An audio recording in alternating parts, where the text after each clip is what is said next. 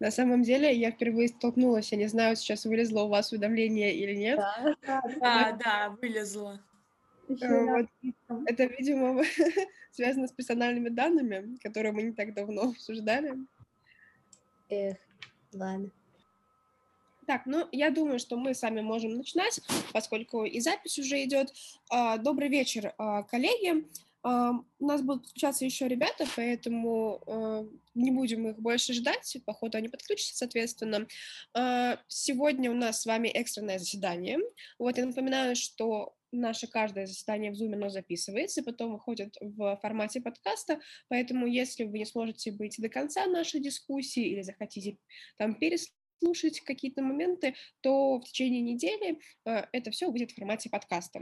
Сегодня у нас очень э, злободневная, наверное, тема дис- дискуссии. Она максимально как раз-таки дискуссионная в том плане, что, ну, наверное, каждый раз ее поднимают, каждый раз она обсуждается, и никогда, наверное, к единому какому-то решению а, юридическое сообщество не придет в этом плане. Сегодня мы с вами обсуждаем а, смертную казнь а, и ну, постараемся ответить на вопрос, это все-таки нарушение прав человека или рациональный вид уголовного наказания.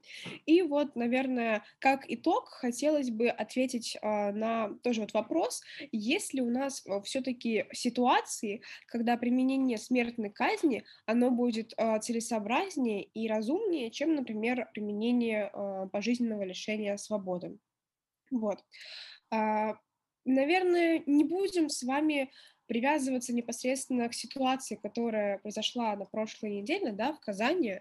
Мы можем к ней обращаться время от времени, но просто не хочется, чтобы все упиралось именно в нее, поэтому э, сегодня хотелось бы услышать больше ваше мнение по поводу того, за вы или против смертной казни, ну, соответственно, объяснение, почему. Вот. И, э, наверное, я начну с небольшого введения о том, что мы можем много говорить про гуманность, мы можем говорить а, а, про то, что любой, кто согласен с применением смертной казни, причастен к ней, но мы должны говорить еще и про то, что главной целью наказания — это восстановление социальной справедливости, это исправление осужденного, и это не всегда можно добиться лишением свободы на определенный срок или пожизненным лишением свободы. И э, чаще всего, э, ну, как бы люди, которые э, выходят после, допустим, лишения свободы на определенный срок, они даже не понимают, почему они привели, да, время в колонии. Они как не признавали, так и не признают свою вину. И вот, наверное, это один из предлогов, который, ну, является собой главную причину введения смертной казни именно как вида наказания. А, Вот. Здесь стоит обозначить, что у нас смертная казнь именно как вид наказания предусмотрен в Уголовном кодексе. А, Конечно, есть мораторий, который сегодня тоже хотелось бы обсудить. Ну вот, соответственно, начнем с самого первого вопроса. Как вы относитесь к смертной казни вот на данный момент?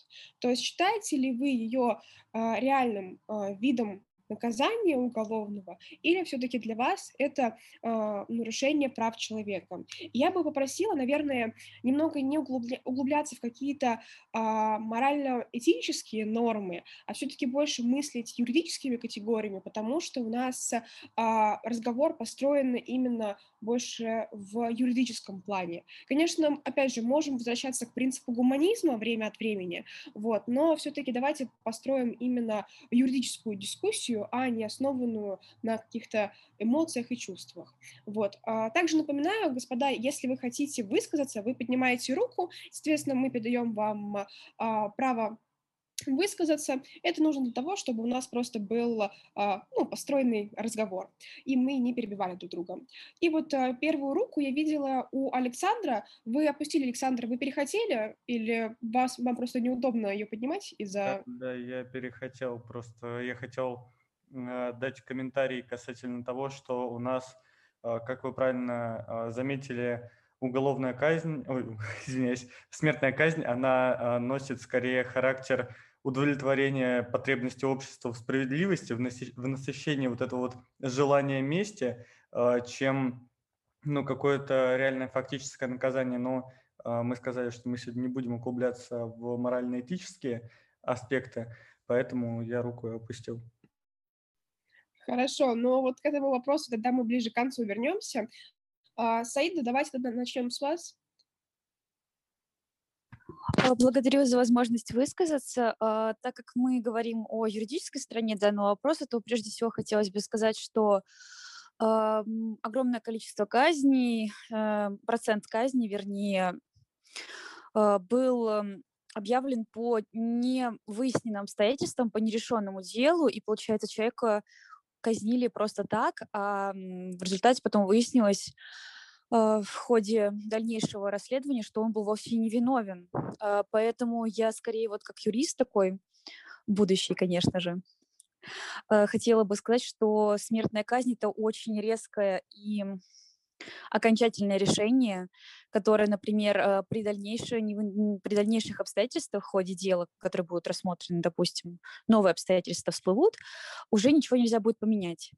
Вот. Но, конечно, мое отношение по поводу казни неоднозначно, еще потому что в ходе истории э, Китайской Народной Республики мы видим, как э, смертная казнь сыграла только на руку и избавила эту страну от коррупции. И даже вот, с юридической точки зрения это было полностью оправдано, но все же, все же я считаю, что это слишком э, категоричное понятие, и возвратного, ну, как бы пути назад нет, поэтому я против смертной казни. Так, спасибо большое. Вы знаете, вот вы обратились к опыту Китая. Я сразу вспомнила про Японию. А, может быть, кто из вас интересовался опытом проведения смертных казней в Японии. У них э, все упирается в то, что они, когда выносят, соответственно, да, а, приговор о том, что а, наказанием будет именно смертная казнь, они не говорят, когда они а, приведут в исполнение, соответственно, данное наказание, и человек а, буквально сидит и ждет своей смерти, и, соответственно, он не знает, когда это будет завтра или в течение недели. Вот тоже, если кто-то хочет высказаться по поводу а, такой формы а, проведения в исполнение смертной казни, а, вообще разделяете ли вы такой метод или нет, или все-таки считаете, что все должно быть э, максимально однозначно и урегулировано, что называется, в самом начале, то есть если вынесли сразу, а, должна быть дата там исполнения, да, вот тоже хотелось бы услышать ваше мнение по этому поводу. Я выскажусь, но вот после того, как у нас выскажутся все коллеги. Светлана, давайте вас послушаем. Да, спасибо. Я тогда только сначала отвечу на вопрос, который первый ты задавала по поводу моего отношения к смертной казни. А, я, так скажем, против смертной казни. Во-первых, первая причина, это которая как раз также назвала Саида, о том, что очень часто может случаться, а, так скажем, судебная ошибка, и в то же время я против казни, потому что, как а, по моему мнению, казнь, она не наказывает человека, поскольку, ну, поскольку мы все-таки юристы, а, если опираться на уголовный кодекс, то у нас наказание применяется в целях восстановления социальной справедливости, а также в целях исправления осужденного и предупреждения совершения новых преступлений.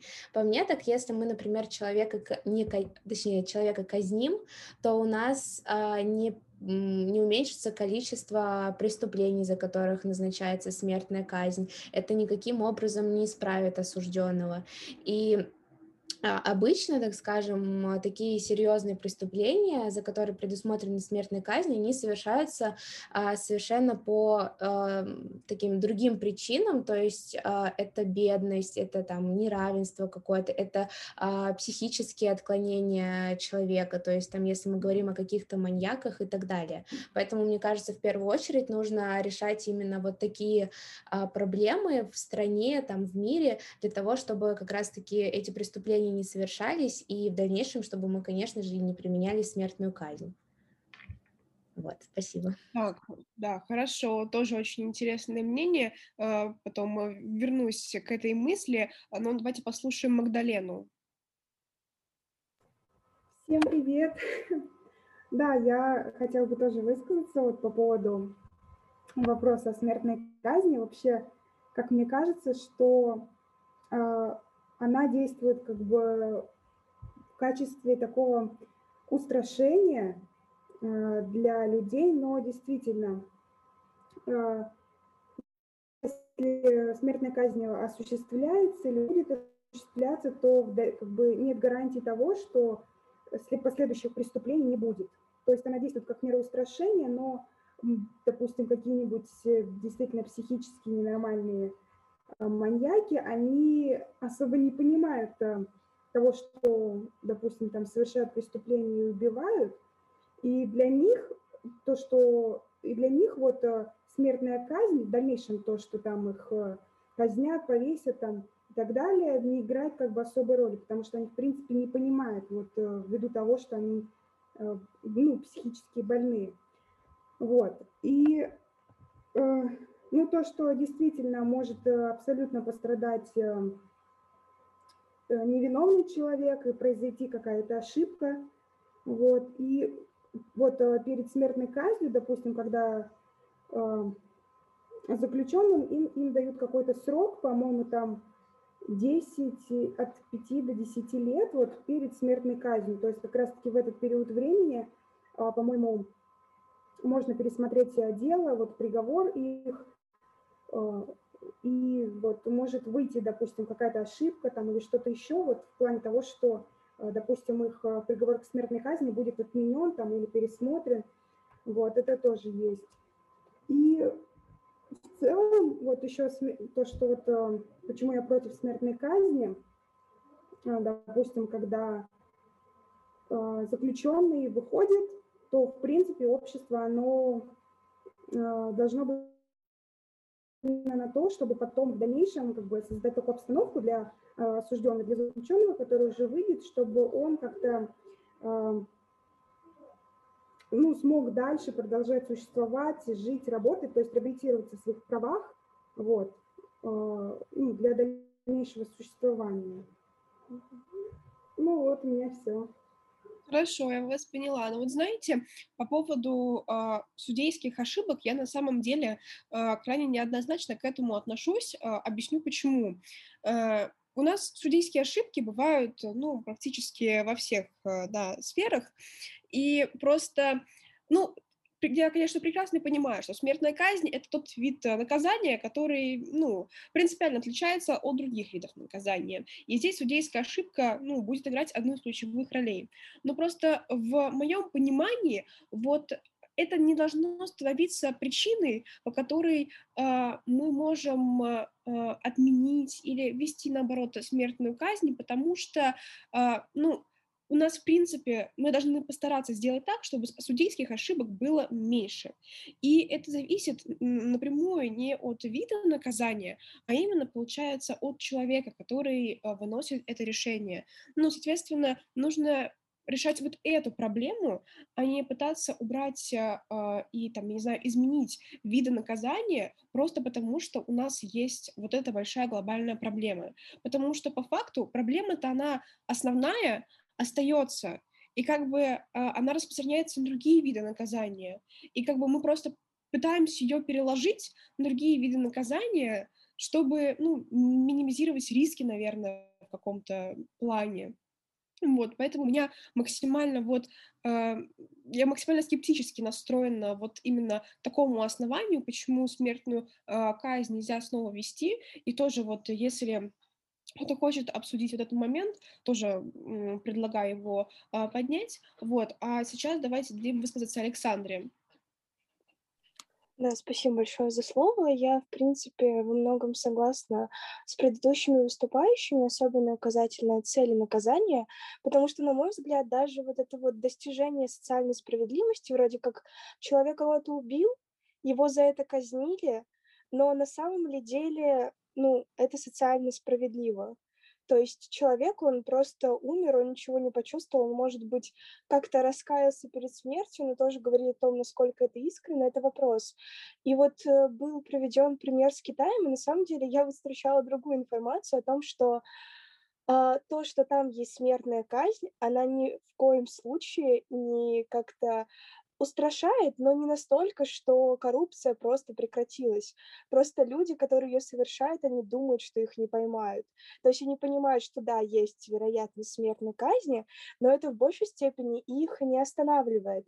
И вот когда э, Анна начинала свое вступление, она говорила о том, что нужно подумать, а вот пожизненное заключение, оно вообще отвечает целям наказания, например, тому же исправлению. Может быть, смертная казнь в данном случае будет лучше, и тут я не могу с этим согласиться, потому что у нас исправление, оно не происходит как раз-таки из-за того, что есть проблемы в самой системе. Э, в самой системе, скажем так, исправительных учреждений. Та атмосфера, которая там находится, абсолютно ужасная, она ни в коем случае не направлена скажем так, на то, чтобы человек становился лучше. Он там становится еще хуже. И порой те люди, которые э, были по ошибке, скажем так, оказались в таких местах, они становятся как раз такими э, теми же людьми, с которыми они там вместе находятся. И Потом они выходят просто сломленные еще больше, и им на самом деле настолько там уже не привыкают там находиться, что у них уже появляется даже желание вернуться обратно. И я думаю, что вот такие вот цели, они должны достигаться совершенствованием той системы, которая есть, а не тем же ведением смертной казни. И, на мой взгляд, вот это око-око, зуб за зуб, это чем-то немножко таким антицивилизованным пахнет, э, грубо говоря. И когда все страны, ну, большинство на международном уровне признают ценность жизни э, как одно из первых прав человека, право на его жизнь, и принимают э, документы на международном уровне о том, что нам нужно запретить смертную казнь, то, на мой взгляд, если мы будем отходить от этого, мы останемся где-то вот в прошлом. Ну, вот по поводу, наверное, международного законодательства в этом плане мы еще вернемся непосредственно, когда будем обсуждать мораторий и вообще, насколько данный механизм можно считать состоявшимся, да, э, потому что, ну, у меня, наверное, э, очень негативное отношение именно вот э, мораторию и тому, как э, у нас он был установлен, и вот как он у нас сейчас, в принципе, функционирует, вот, но поскольку у нас есть еще желающие высказаться по этому вопросу, дадим им высказаться прям э, сначала Саиде и потом Светлане, э, прям можете э, подряд, без моих комментариев, так сказать. Спасибо большое за возможность. Мне очень понравилось ваши комментарии по поводу многих вещей. А, я сейчас еще выражу одну позицию, чисто экономическую, скорее всего, потому что а, даже вот это содержание преступника до смертной казни, и сама, в принципе, смертная казнь, это особые затраты на определенное оборудование, на определенный, по-моему, они калий вводят, насколько я помню, в организм, несколько там ступеней. А, хотелось бы сказать, что если преступнику, ну, если мы говорим о совершенствовании системы э, наказаний, то если преступник, э, находясь в заключении, будет отрабатывать, отрабатывать свой долг перед обществом, э, монетизировать этот долг и приводить к улучшению экономическому росту тому же, мне кажется, это будет э, целесообразно и выгодно как государству, так и жителям этого государства, его населению. Это во-первых. Во-вторых, по поводу вот вы говорили, что судебную ошибку надо менять и систему и так далее. Я с этим вот согласна абсолютно, но все же, все же э, смертная казнь является таким рычажком давления все-таки, когда э, люди, ну, э, судьи все-таки побаиваются этого вот такого невозврата. Это как бы и, возможно, повлияет на всю систему в целом как мне кажется. И еще один момент, э, это я немножко отойду от юридического, просто э, недавно вот удалось перечесть э, Федора Михайловича Достоевского. Я сейчас немножко в литературный такой шажок сделаю, ну, буквально на секундочку. Э, просто само состояние человека перед смертной казнью, вот это мука ожидания, как вы еще приводили про Японию, э, отсутствие сроков каких-либо, это ужасное. Э, чисто с человеческой точки зрения, с психологической, я не пожелаю это никому, даже в качестве мести и в качестве превентивного наказания никому. И сам вот этот момент со смертной казнью, я хотела еще сказать, что ближе моменты, когда механизм совершенствовался, и человек, вот когда электрический стул был популярен, это было безумно страшно, безумно жестоко и больно. А когда тебе вводят э, жидкость, ну, инъекцию смертельную. Это ни в коем случае не умаляет боль, это также больно, и я считаю, что никто не вправе причинить такую боль людям, несмотря на то, что они преступники, даже если это механизм государственного регулирования, государственного прекращения преступлений. Да, теперь тогда я выскажусь. А, ну, получается, и Саида, и Саша до этого говорили о том, что там, возможно, смертная казнь где-то таким является сдерживающим фактором или там устрашает. На самом деле, э, наверное, так скажу, оно не осо... смертная казнь не особо она сдерживает человека от совершения такого преступления, потому что, ну, то есть, например, если говорить о террористах, либо о тех же самых маньяках, э, у этих людей не все, так скажем, в порядке с головой, и они э, понимают, на какое преступление они идут, они понимают, что, возможно, им нечего терять, и поэтому даже там смертная казнь, либо пожизненное заключение их никак вообще не страшит, тем более там, если говорить о тех же самых террористах, то зачастую они, например, э, собираются на там, преступления, так скажем, и уже заведомо понимают, что они, например, потом хотят покончить жизнь самоубийством. То есть а, в данном случае смертная казнь им вообще никак там, не поможет и никак их не устрашает. И еще другой момент, а, то есть кто будет как раз-таки совершать эту смертную казнь. То есть у нас же там в Уголовном кодексе, там в Конституции говорится о том, что там убийство человека, оно уголовно наказуемо. То есть у нас будут люди, которым по закону они будут являться таким исключением, то есть по закону а, им можно будет убивать людей, они будут такими легальными убийцами. Но по мне это тоже, наверное, не совсем а, правильно вот для того, чтобы как бы государство само а, давало право некоторым людям как раз-таки применять вот эту смертную казнь, тем самым убивать други, других людей. Вот. Ну, а можно ли, вот очень тогда интересный вопрос я вам задам, Светлана, можно ли считать, что это э, в определенном роде, ну, дискриминация, наверное, будет грубо сказано, да, но вот можно ли сказать, что просто те люди, которые э, будут иметь на это право, они будут такими специальными субъектами, и они как бы будут стоять над людьми, у которых этого права нет по закону. То есть как... это убийцы стоят над людьми или а, те люди, которые осуществляют смертную казнь? Вот те, которые осуществляют, э, будут осуществлять смертную казнь. Ну вот для меня это не совсем правильно, что они будут выше там других людей, э, будут такими легальными убийцами.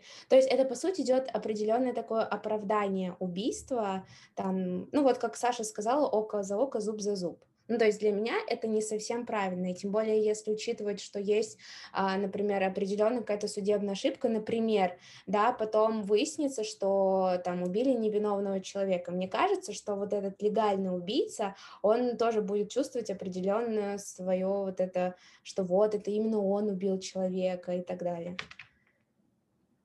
Ну, хорошо. Так, Вадим, пожалуйста. Да, спасибо большое. А, у меня, конечно, есть много мыслей а, по поводу нашей темы, но я пока, а, если можно, прокомментирую сказанное. В целом коллегами, вот у меня пять тезисов пока возникло в голове, и, значит, первый тезис – это то, с чего начали коллеги, то, что особенно Анна подчеркнула, и с ее стороны прозвучал очень интересный такой тезис, что судейская ошибка, она как бы оста- остается при любом варианте. Будет у нас смертная казнь или нет. То есть гипотетически как проблема э, ни, ни наличие, ни отсутствие смертной казни эту проблему не решает. И в целом, да, следует согласиться с такой постановкой вопроса. Но опять же, в одном случае у нас человек невиновный может быть лишен жизни, а в другом нет. А, хотя, в принципе, судейская ошибка остается как институт, понимаете? А, и здесь можно, конечно, говорить о том, что хорошо это или плохо, но вот этот банальный уже заезженный пример, который, ну, можно, э, никто не устанет повторять, это сколько людей было казнено за деяние Чикатила, прежде чем он сам был подвержен этой мере наказания. Это раз вопрос, да? А, второе. А, мы тут э, сказали, опять же, про цели наказания в целом по уголовному кодексу. Э, вот среди них э, номер один – это восстановление социальной справедливости. Справедливость, в моем личном понимании, это определенная соразмерность. Да? То есть у нас произошло деяние, и нужно как-то восстановить компенсаторный характер э, наказания. Вот, но опять же, вот то, что было сказано Александрой, да, понимаем ли мы вот эту соразмерность как, собственно, соразмерность, да, или мы понимаем это как принцип Талиона, что если там око за око, зуб за зуб. И вопрос мой э, идет дальше, как бы вот развивает эту э, мысль Александры. Можно ли говорить о том, что если применяется принцип Талиона, у нас государство является правовым?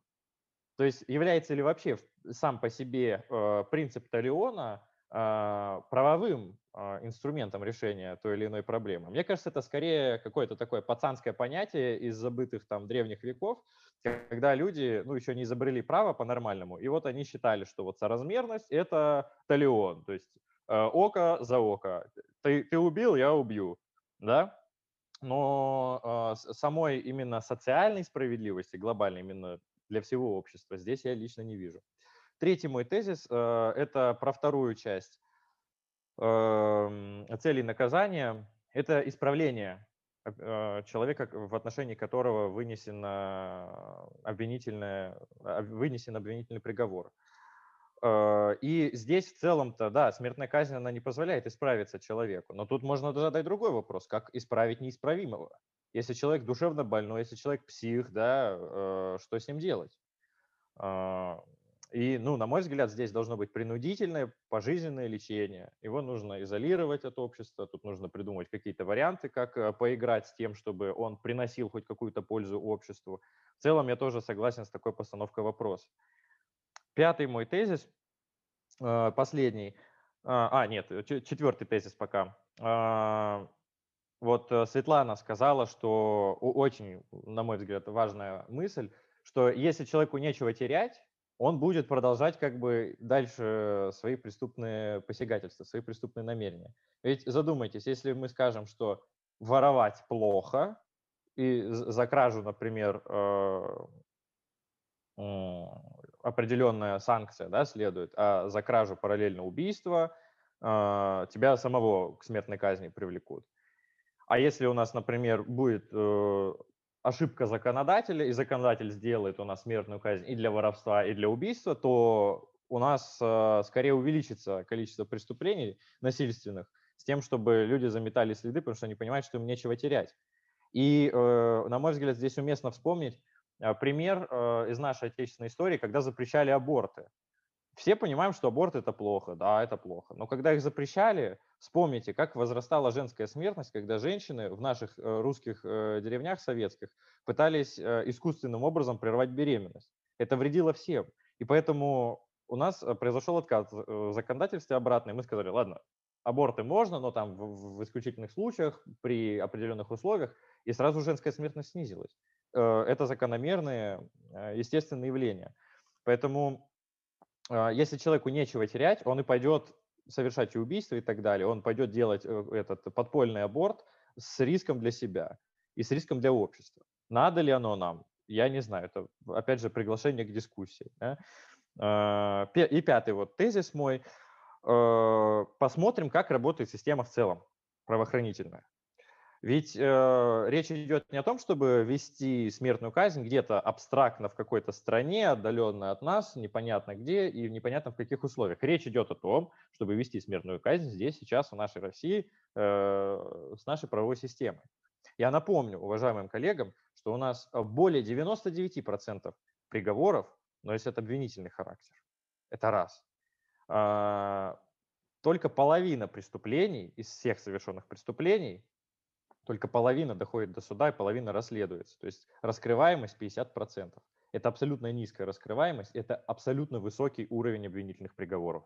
И с учетом того, как работает правоохранительная система, вот в таких условиях, когда 50 на 50 неизвестно, найдем мы преступника или нет, и когда мы точно знаем, что преступник, ну, любой человек, попавший на скамью подсудимых, будет обвинен, если он не откупится от суда и он не входит там в эти 0,5%, да, то у нас получается очень жесткий обвинительный уклон, и мы вот в этой системе хотим вернуть смертную казнь. Это, это будет жестоко по отношению к собственному населению.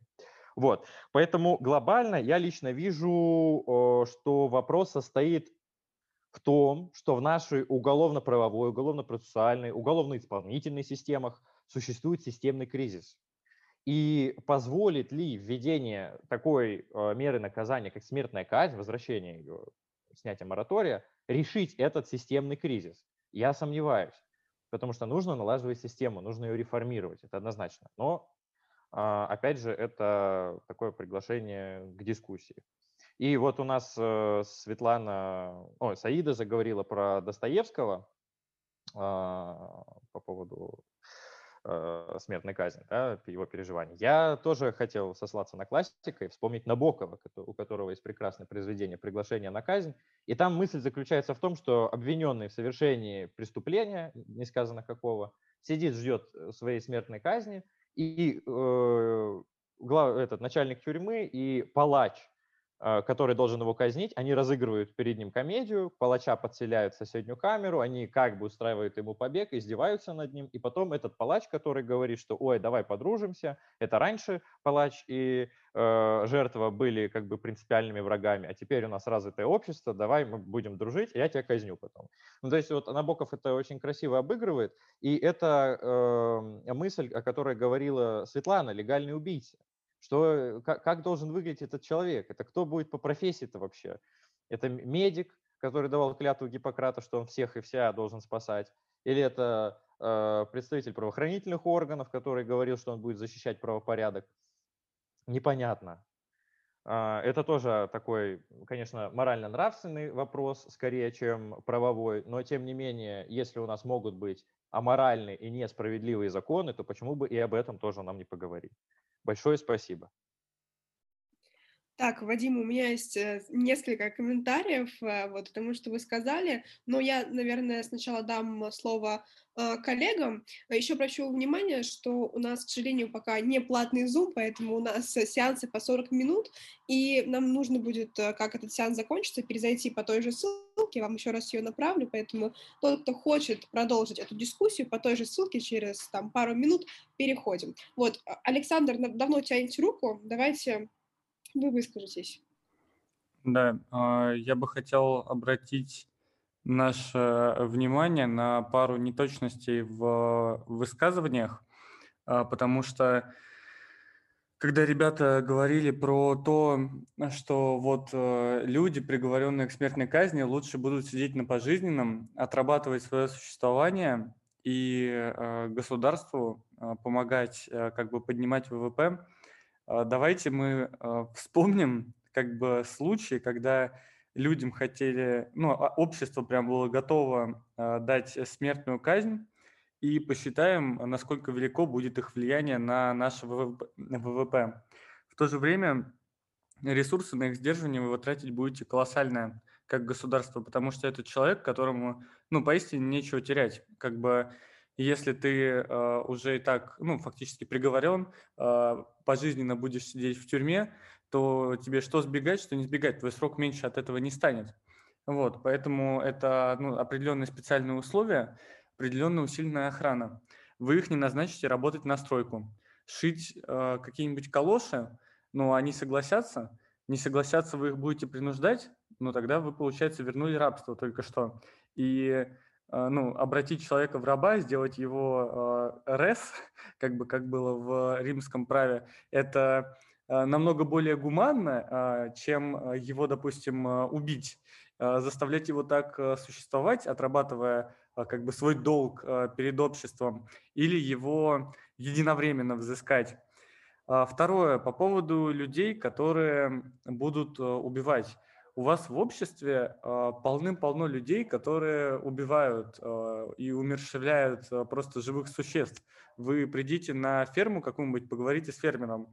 Вы э, когда-нибудь общались с военными, у них э, предназначение как бы истреблять врага. Э, полицейский, если э, ну, будет сопротивляться, допустим, какой-то террорист э, или если он захватит заложников, он должен будет сделать все возможное, чтобы их освободить. И поэтому вопросы того, кто будет убивать, и есть ли такая привилегированная каста, которую можно убивать, ну, однозначно есть. А есть еще привилегированная каста людей, которые могут применять право. Вот мы с вами здесь сидим. Тоже, знаете, для кого-то вот как бы истолковать какую-то норму все равно, что нажать на курок и там кого-то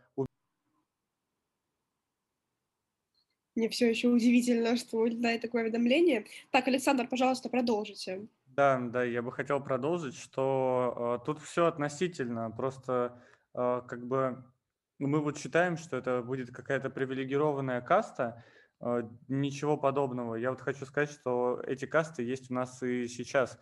И если кому-то покажется мое сравнение с толкованием нормы или вот нашим обсуждением и убийством человека, ну, каким-то не совсем корректным. А, я общался с людьми, которые, ну, очень долгую как бы часть своей жизни а, провели на войне при условии того, что они сами ну, не старше 30, наверное. И у этих людей другой менталитет. Как у нас там, допустим, менталитет другой, который склоняется все анализировать, перевести в какую-то правовую плоскость, дать какую-то оценку, возможность решения правовых ситуаций найти. А, так и у этих людей. Просто мы все сделаны немного по-разному, точнее, нас жизнь сделала всех немного разными. Поэтому я бы такие а, вопросы не поднимал. И касательно, а, сейчас секундочку, вот Вадим Корольков высказался, что как мы можем в нашу систему обвинительную, ну, что у нас очень много обвинительных приговоров, встраивать такое жестокое наказание. Ну, по такой же логике, в принципе, мы можем сейчас э, отменить э, все наказания, э, которые старше, ой, не старше, а больше, чем, допустим, там лет 20 или э, 25, а то и тогда, ну, как бы у нас э, будет соблюден баланс, получается, потому что если э, система явно не на стороне обвиняемого, ну, надо что-то с этим делать, а, мне кажется, что тут э, все дело не в жестокости наказания, а в компетентности судей. И, а, возможно, я сейчас толкую мысль, которую так пытались донести до меня, что нужно вот этот вот субстрат правоприменителя менять, а, нужно воздействовать на человека, который будет толковать право прежде всего, а уже потом давать ему в руки такие серьезные инструменты. Но я, скорее всего, повторюсь, повторил а, мнение Вадима, поэтому передаю слово следующему выступающему. Так, вот э, Артем очень давно хочет высказаться, давайте сначала ему дадим слово, потом Саиде. Да, спасибо за возможность высказаться. Я хотел бы для начала, перед тем, как мы начнем, диск... продолжим дискуссию о смертной казни, задать такой вопрос всем, мы доверяем ли мы нашей правоохранительной системе? А Доверяем ли мы нашей судебной системе для того, чтобы давать им в руки такое мощное оружие, как смертная казнь? Считаем ли мы, что наша судебная правоохранительная система всегда объективно, независима и исходит э, именно из тех принципов, которые были заложены в законодательстве, а не из каких-то своих корыстных интересов? Может ли так случиться, что если мы дадим руки власти такое оружие, как смертная казнь, не будет ли она использована против политических противников и оппонентов. Я считаю, что перед тем, как говорить о смертной казни, нам надо ответить сначала вот на эти крайне важные вопросы. Потому что если мы не доверяем нашей судебной правоохранительной системе, как мы можем говорить о смертной казни в принципе? И по поводу вообще смертной казни, вот хотел бы тоже да, сказать пару слов как раз вот по этим конкретным причинам, которые я сейчас назвал, я скорее против введения и считаю, что должна быть не суровость наказания, а его неотвратимость. Именно она делает государство настоящим правовым, именно она позволяет государству развиваться, становиться более демократичным, становиться более удобным для жизни, а также создает равные возможности для граждан и для их развития и самосовершенствования. Спасибо. Так, Саида, пожалуйста. Ой, во-первых, я хотела сказать огромное спасибо Артему, э, Александру и Вадиму за такое прекрасное выступление. Мне безумно понравилось. Но сразу хочу перейти к дискуссии с Александром. Я вот высказалась за счет того, что э, преступник может отработать э, свой долг перед государством. Во-первых, я ни в коем случае не говорила про рабство, то же самое. Я вообще, как человек такой очень демократичный, максимально пассивный, не, не любящий агрессию, считаю, что с преступником в целом надо работать. Э, вообще вся, надо менять всю систему как бы вот этого наказания, э, потому что, как выразил правильно мою мысль эм, Артем по поводу того, доверяем ли мы нашей судебной системе. И вообще в целом нужно поменять всю модель а, реагирования на преступника, что это какой-то человек максимально э, позорник, максимально недобросовестный, максимально отвратительный для нашего общества, что этот человек совершил просто злодеяние колоссальнейшее. Я считаю, что нужно работать в другом направлении. Это должна быть максимальная психологическая помощь, предоставление э, хороших условий, э, приемлемых для жизни, несмотря на то, что это займет определенные траты, потому что наше государство, в принципе, должно перераспределить бюджет, должно, в принципе, уметь это делать. Э, вот. А по поводу отрабатывания, это может быть профессия, которая будет интересна самому преступнику.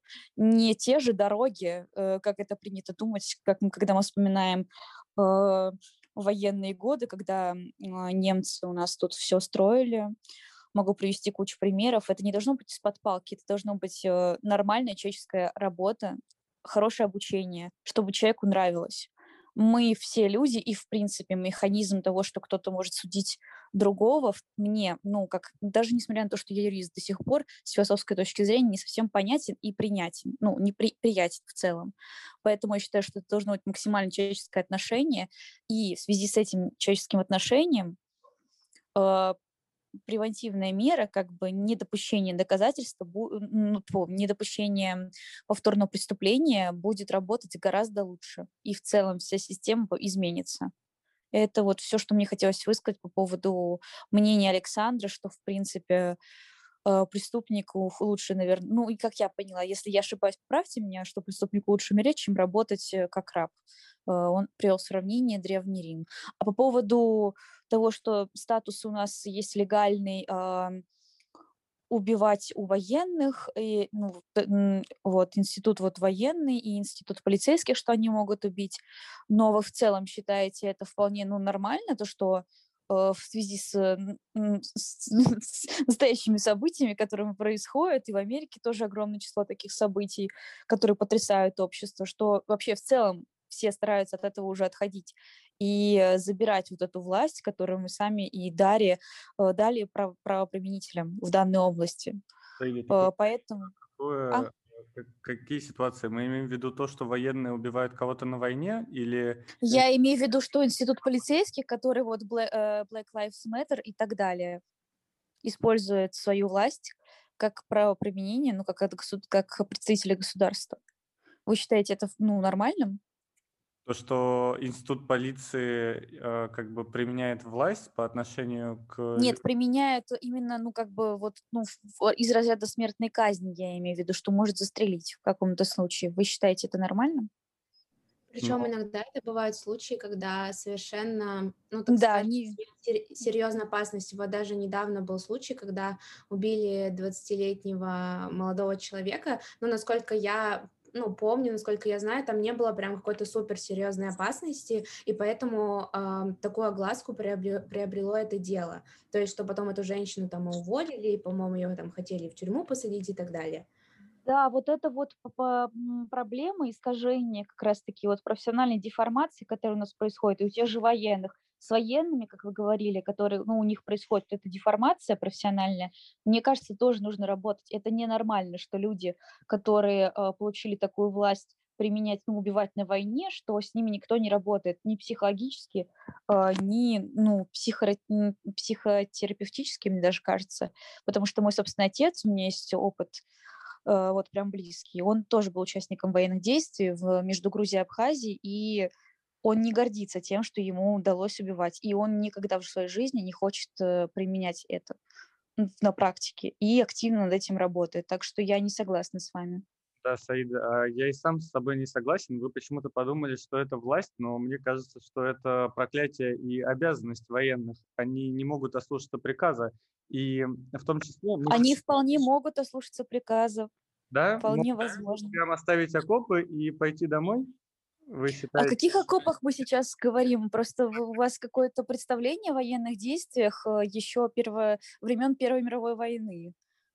Нет, ну оставить позицию, допустим, вот на меня идет враг, я в него не хочу стрелять, я могу как бы уйти оттуда, но я, не, ну, может быть, да, я себе как-то очень странно представляю войну, и рассказы очевидцев совсем не передают как бы ее суть, но мне кажется, что у нас есть даже ответственность за неисполнение законного приказа. Вот. А касательно США, и ситуации с оружием и деформацией полицейских там, я бы сказал, что здесь не совсем уместно. Было бы, наверное, более а, ну, правильно привести а, нашу, наши реалии, опять-таки, потому что в США, ну, как мы все знаем, более свободный оборот оружия, и там каждый гражданин, он потенциально вооружен, в отличие от ну, наших реалий. И там попробуйте резко потянуться к бардачку, вы ну, буквально можете спустя полсекунды ну, почувствовать в себе выстрел, потому что у вас в бардачке может находиться пистолет, который вы решите применить против э, полицейского.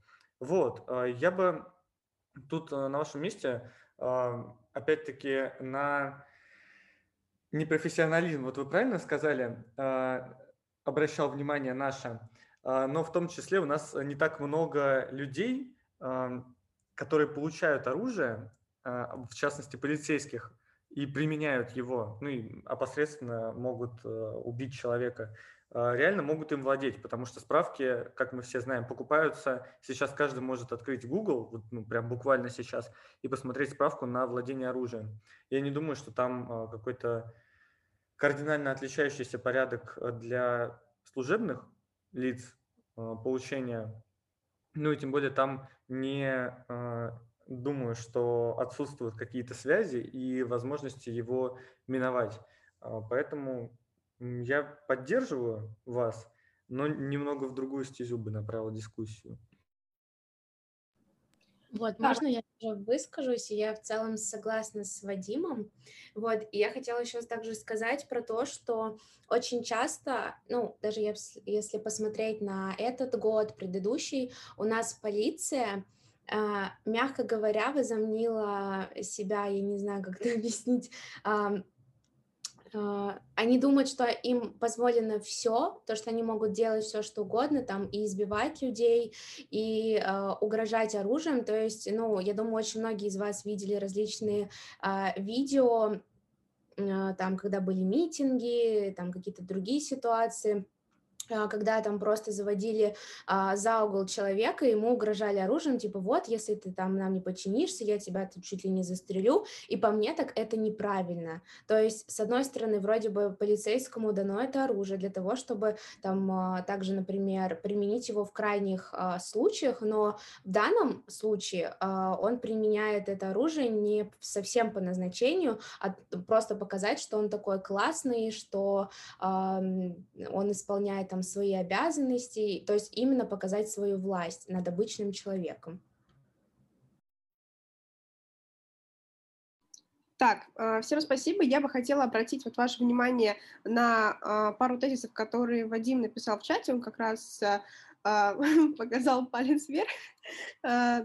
Вадим, вы хотите озвучить данные тезисы? Потому что я бы их обсудила. Но вот э, до этого момента я хотела бы обратить внимание на э, вот тезис Саида, насколько помню, она обратилась к вопросу финансирования. Это на самом деле очень тоже а, важный момент, особенно а, в уголовно-правовой сфере, потому что, как мы знаем, уже например, арест э, по факту не применяется как вид наказания, как раз-таки из-за вопроса финансирования, потому что содержать арестные дома было крайне ну, дорогостоящее удовольствие, и, соответственно, у нас этот вид наказания фактически как бы есть, но в действительности он не применяется. И вот э, здесь обратились к тому, вот насколько вообще нужно тогда, какой бюджет нужно иметь, если мы хотим, допустим, когда мы применяем а, пожизненное лишение свободы, а, каким бюджетом мы должны располагать,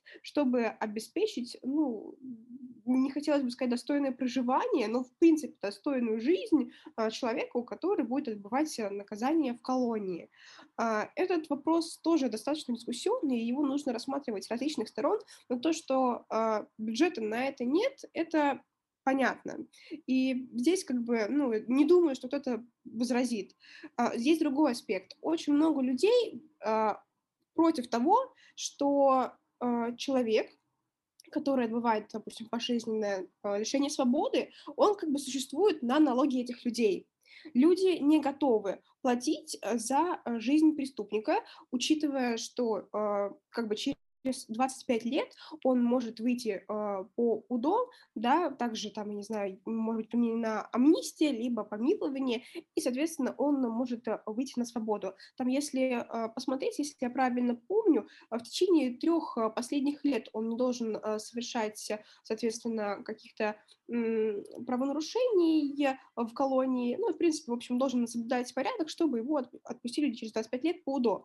Вот, и, соответственно, у нас достаточно много примеров, когда люди а, выходят из колонии, в принципе, после вот, а, ну, отбывания наказания в виде лишения свободы, они выходят и, соответственно, не осознают своей вины.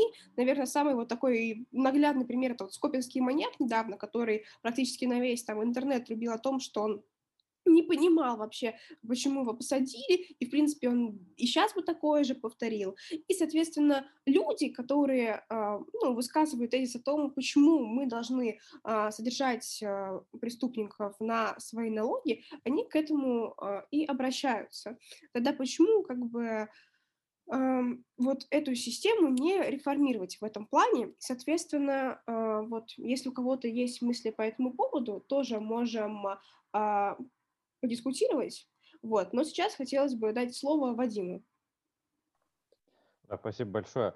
А, значит, у меня опять три мысли. А, первое – это то, что я написал в чат. Как раз а, по поводу силы вот этой права, так сказать, на легальное насилие, да, пример с полицией и армией, он удачный пример, да, но он все-таки отличается от палачей, о которых мы говорим, потому что полиции эта власть дана для того, чтобы соблюдать, ну, поддерживать правопорядок, и армии эта сила дана для того, чтобы защищать э, территорию, там, суверенитет, незалежность э, государства.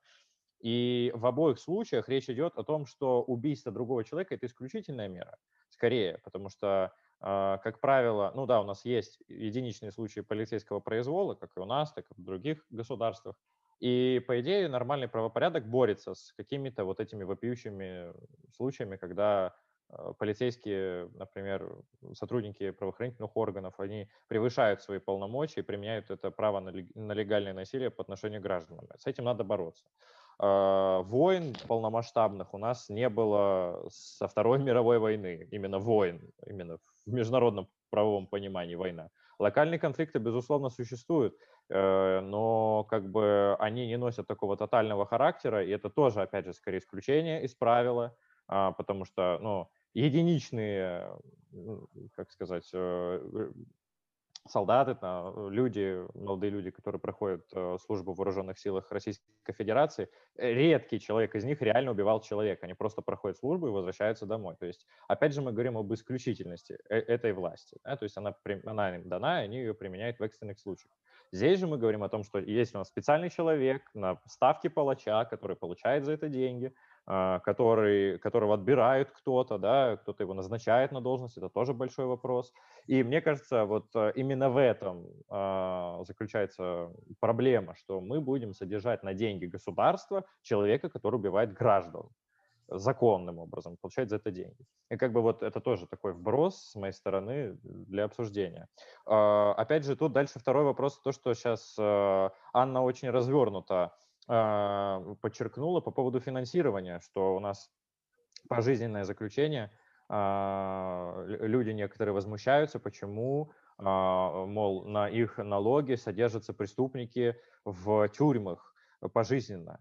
У меня аналогичный вопрос к тем же гражданам. А почему вы не возмущаетесь тем, что на ваши налоги не, на, э, ну, то есть не в местах лишения свободы живут такие же преступники? Э, я говорю сейчас о коррупционерах, о людях, которые разворовывают в наголу казну, э, бюджет нашей страны, да, о каком-то нецелевом использовании э, этой нашей общей кубышки. И вот если мы посмотрим на то, какими, какие расходы у нас идут оттуда, вот, да, и сравним а, какой вред вот этой нашей общей кубышки приносит э, коррупция и какой, э, какие расходы идут на содержание э, пожизненных, пожизненно осужденных, то вы удивитесь, но мне кажется, и да никто не удивится, наверное, что у нас больше вреда от коррупции. Давайте больше этим вопросом задаваться, чем тем, куда идут вот, ну, э, ну, налоги. Я не говорю, что это не тот вопрос, который не стоит обсуждать, но мне кажется, что это не вопрос первостепенной важности. И, наконец, э, третий тезис, я вот э, Анне в свое время написал об этом, э, и думаю, здесь тоже следует это, ну, по крайней мере, чтобы этот кейс прозвучал. В нулевые годы был известный кейс э, Гавген против Германии в ЕСПЧ, когда э, было вынесено решение очень спорное Европейским судом по правам человека. Э, многие с ним не согласились, что лицо, которое убило ребенка, в отношении него была угроза применения пытки, и э, ЕСПЧ сказал, что так нельзя. Вот. И очень многие этого не понимали, но, по сути дела, это есть право, это есть правовое решение проблемы, да, оно не всегда может соответствовать нашим внутренним каким-то моральным ценностям, но э, если мы посмотрим глобально, позиция СПЧ была такой, мы не можем давать э, право государству применять пытки, насилие даже по отношению к людям, которые подозреваются в совершении этого преступления, даже когда мы уверены на 100%, что это он, и нам нужно выбить из него признание. И мы запрещаем пытки в принципе, как и смертную казнь не запрещают в принципе, как меру наказания. И это очень интересный подход. Человек сидел в тюрьме, но он выиграл дело в ЕСПЧ и получил большую компенсацию, несмотря на то, что он сидел в тюрьме, и как бы вопроса вины здесь не стояло, что виновен он или нет, а вопрос был в том, можно ли было ему угрожать применением пыток не, собственно, пытки применять, а просто угрожать ему применением пыток. И, э, на мой взгляд, это очень показательное дело, которое следует иметь нам всем в виду не в том плане, что мы ориентируемся э, там, на ЕСПЧ, и нам нужно подстраиваться под э, э, них, под их практику, а в том плане, что тут ценностный посыл права есть ценность большая, чем э, вот это сиюминутное желание скорой расправы. Так, спасибо большое, Вадим. Я думаю, сейчас, вот вы просто заговорили про СПЧ, а, самое время а, плавно переходить к вопросу моратория, потому что сразу хочется вспомнить э, про а, Совет Европы, и, соответственно, наверное, я и начну, потому что я очень часто вот, обсуждаю эту тему, и мы с вами уже затрагивали, Вадим, этот аспект соответственно, про а, мораторий. Ну, я исхожу из той позиции, что у нас именно ключевым моментом введения моратория на а, смертную казнь а, стал аспект того, что в 1996 году как бы Россию пригласили в Совет Европы, но только при условии отмены смертной казни. Я изучала достаточно много научных работ на эту тему и вот часто встречала а, мнение о том, что а, именно в этот момент а, президент стал а, игнорировать рассмотрение а, дел а, людей, которые были приговорены к смертной казни, а, то есть и не утверждать, и не миловать, грубо говоря, и это согласно Уголовно-исполнительному кодексу как бы заблокировало возможность исполнения всех приговоров. А, в 1997 году а, мы подписываем а, протокол номер 6 к Конвенции о защите прав человека и основных свобод относительно отмены смертной казни. Именно вот э, здесь важно в мирное время. И обращаю ваше внимание на то, что протокол так-то и не был а, ратифицирован а, Россией, насколько я понимаю, а, единственным государством в Совете Европы. Вот. Но с того момента смертная казнь в России была запрещена, ну, соответственно, запрещено было применять согласно Венской конвенции, которая предписывает государству, которое подписало договор, вести себя в соответствии, соответственно, с договором до его ратификации. Вот. Далее идем по как бы по истории, да, в 99 году у нас Конституционный суд признал неконституционность а, возможности ведения смертных а, приговоров в отсутствии а, присяжных. Ну, соответственно, а, судей в регионах а, России. При этом в Чечне в этот момент а, суды присяжных там они отсутствовали, да. Ну и потом в 2009 году Конституционный суд уже признал невозможность назначения смертной казни после введения суда присяжных в Чечне. При этом он там мотивировал это тем, что уже сложился а, длительный мораторий на применение а, смертной казни, уже сформировались устойчивые гарантии а, прав человека, и, естественно, человек не может подвергнуть быть смертной казни, и сложился такой определенный конституционно-правовой режим, согласно которому, с учетом международно-правовых тенденций и тех обязательств, которые э, на себя взяла Российская Федерация, у нас происходит достаточно необратимый процесс, который ну, напрямую направлен именно на отмену смертной казни. Но мы переходим именно к вопросу а, моратория. Насколько мы можем его рассматривать именно как отмену смертной казни, а не ну, постановки на паузу, грубо говоря, применение этого вида наказания. А, очень часто я встречала такую мысль, и, в принципе, наверное, сама придерживаюсь ее, что мораторий — это слишком удобный механизм в том плане, что когда нужно будет, его можно будет достаточно просто и легко снять и как бы ну, легально ввести ввести заново смертную казнь.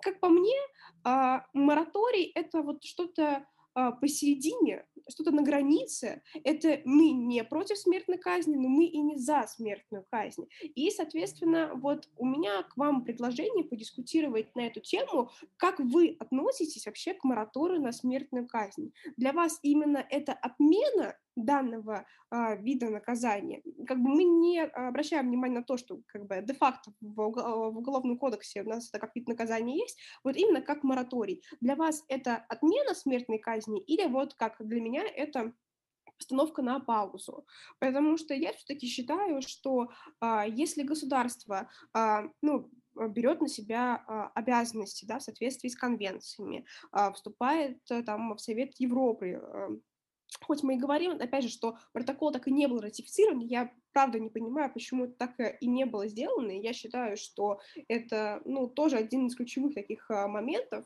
вот, для меня все-таки мораторий — это а, именно постановка, постановка этого вида наказания на паузу до момента, когда будет идеальное время снова ее вести. Допустим, произойдет какая-то трагическая ситуация, как бы грубо это не было сказано, но я все-таки считаю, что такими ситуациями очень умело у нас часто пользуются, да, мы вернемся еще к ситуации с Казанью, потому что сразу после этого посыпались предложения от депутатов снова вести смертную казнь, в каком формате, соответственно, вот, и, соответственно, я считаю, что просто э, выжидается определенное идеальное время, когда можно будет снова вести смертную казнь. Что вы думаете по этому поводу, коллеги, если у вас а, какие-то мысли? Да, пожалуйста, Саида. А, ну, я в целом, в общем и целом согласна с вами, ну, потому что это действительно так, как бы постановка на паузу не говорит о полноценной отмене. Как мы знаем, наше государство очень легко э, и быстро подстраивается под обстоятельства, выгодные ему, чтобы, ну, показать свою лояльность, как бы говоря, к населению, но при этом как бы что действует из интереса народа, но при этом все-таки это делать в своих интересах. И меня просто еще очень сильно, очень угнетает положение юристов о количестве возбуждаемых дел против юристов-адвокатов. Ну, как бы вообще просто против юристов, особенно вспоминая дело Магнитского, поэтому в целом мне кажется, что это такое временное решение, и в целом нам стоит как-то поднять вопрос не о приостановке моратория, а о полноценной отмене смертной казни, потому что мораторий мораторием, а мало ли что может произойти, как говорится. Ну вот вам не кажется, что мораторий слишком э, затянулся. Ну, то есть, э, получается, даже э, если мы берем, ну, наверное, да, хорошо, а пусть будет э, э, с 96 -го года, да, с момента, когда Россию пригласили в Совет э, Европы при условии отмены смертной казни, ну, что э, прошло уже, э, ну... 25 лет. Ну, в общем, соответственно, вот какой э, вопрос у меня – вам не кажется, что мораторий в этом плане слишком затянулся? Я бы поняла, если бы мораторий был на э, время, вот, допустим, когда ну, Конституционный суд а, там готовил какое-то разъяснение по этому поводу, да, пока у нас там водились суды присяжные, потому что в Чечне их не было. Ну, то есть какой-то такой промежуток времени, когда нужно было конкретное решение. А сейчас, когда по факту у нас уже, как сам Конституционный суд отмечает, уже там сложившаяся а, почва, да, в плане применения этого моратория, уже нужно конкретное решение, а не промежуточный вот этот результат. А, я согласна с вами в этом вопросе, но мне кажется, что нам вообще в целом стоит реформировать судебную систему как таковую. У нас все планируется и планируется эта реформа, а, потому что наша судебная система была очень э, косо-криво слеплена в период развала Советского Союза, и поэтому мне кажется, что все-таки они, вот э, наши законодатели, еще пока думают над этим, несмотря на то, что мораторий, безусловно, затянулся, что все-таки сначала нужно провести судебную реформу, потом уже отменить сам мораторий.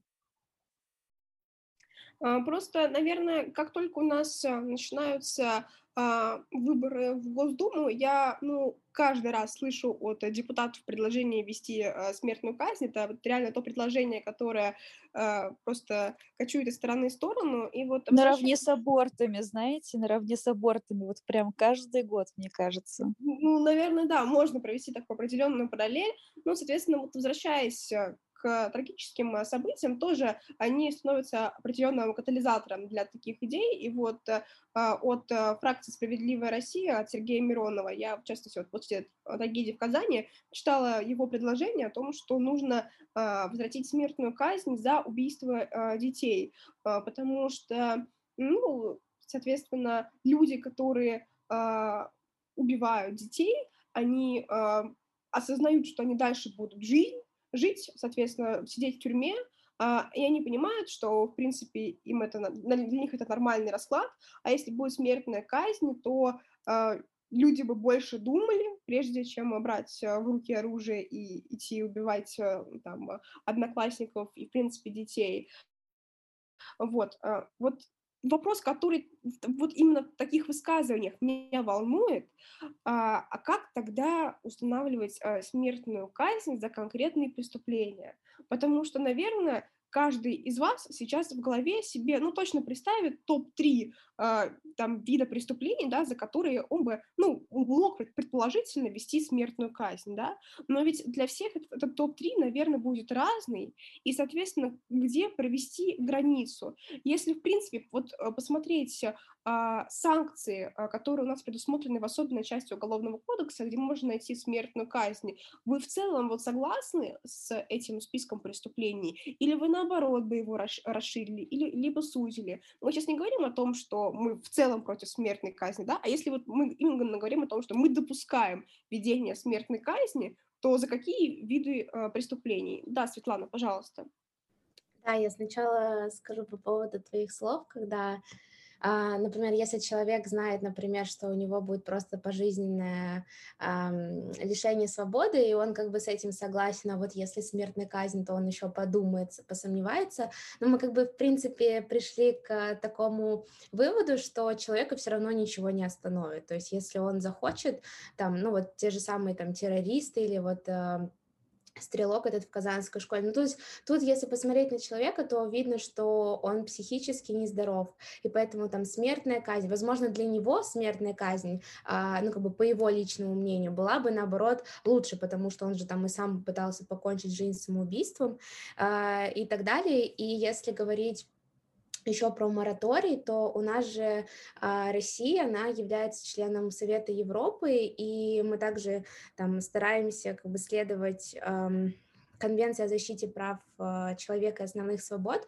и э, у нас есть протокол номер 6, который у нас только Россия, она президент подписал, но не ратифицировал, а в шестом протоколе говорится как раз о том, что эм, ну, Россия должна полностью отменить смертную казнь. То есть мы вот сейчас находимся в таком подвешенном состоянии, то есть мы подписали, но мы не ратифицировали. То есть я считаю, то, что мы должны ратифицировать и уже полностью отменить э, смертную казнь, то что, ну, все-таки мы же пытаемся там э, быть ближе, возможно, к Европе и так далее, вот. А по поводу преступлений, то у нас э, а, смертная казнь, она предусматривается за особо там тяжкие преступления, а, и, ну, то есть, если все-таки устанавливать смертную казнь, то, возможно, это были бы какие-то не знаю, правильно так сказать или нет, выборочные преступления, то есть те же самые, например, преступления, которые касаются там убийств детей или те же самые какие-то террористические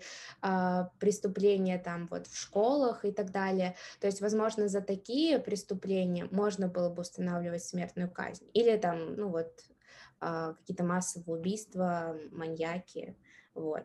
Но, опять же, тут должна быть уже полностью доказанная вина человека, а не какие-то там сомнения и так далее. А, на самом деле я сейчас а, вижу вот определенную а, тенденцию, особенно, наверное, вот а, в международном сообществе, когда государства, наоборот, все больше склоняются к а, ведению смертной казни или, допустим, наоборот, расширяют методы проведения в смертной казни, потому что вот буквально а, сегодня, кажется, я прочитала новость, что в Южной Каролине теперь разрешили казни и через расстрел.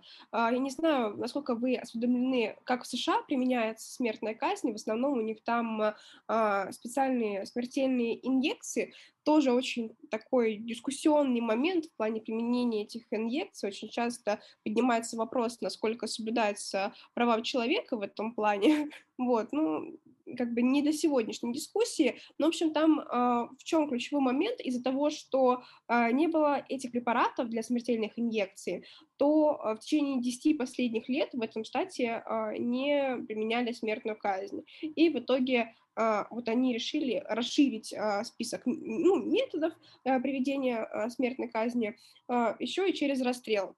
Кстати, у нас, насколько я понимаю, это единственный как бы легаль, легальный допустимый способ приведения смертной казни в действие. По, по крайней мере, вот в Уголовно-исполнительном кодексе написано, что именно через расстрел.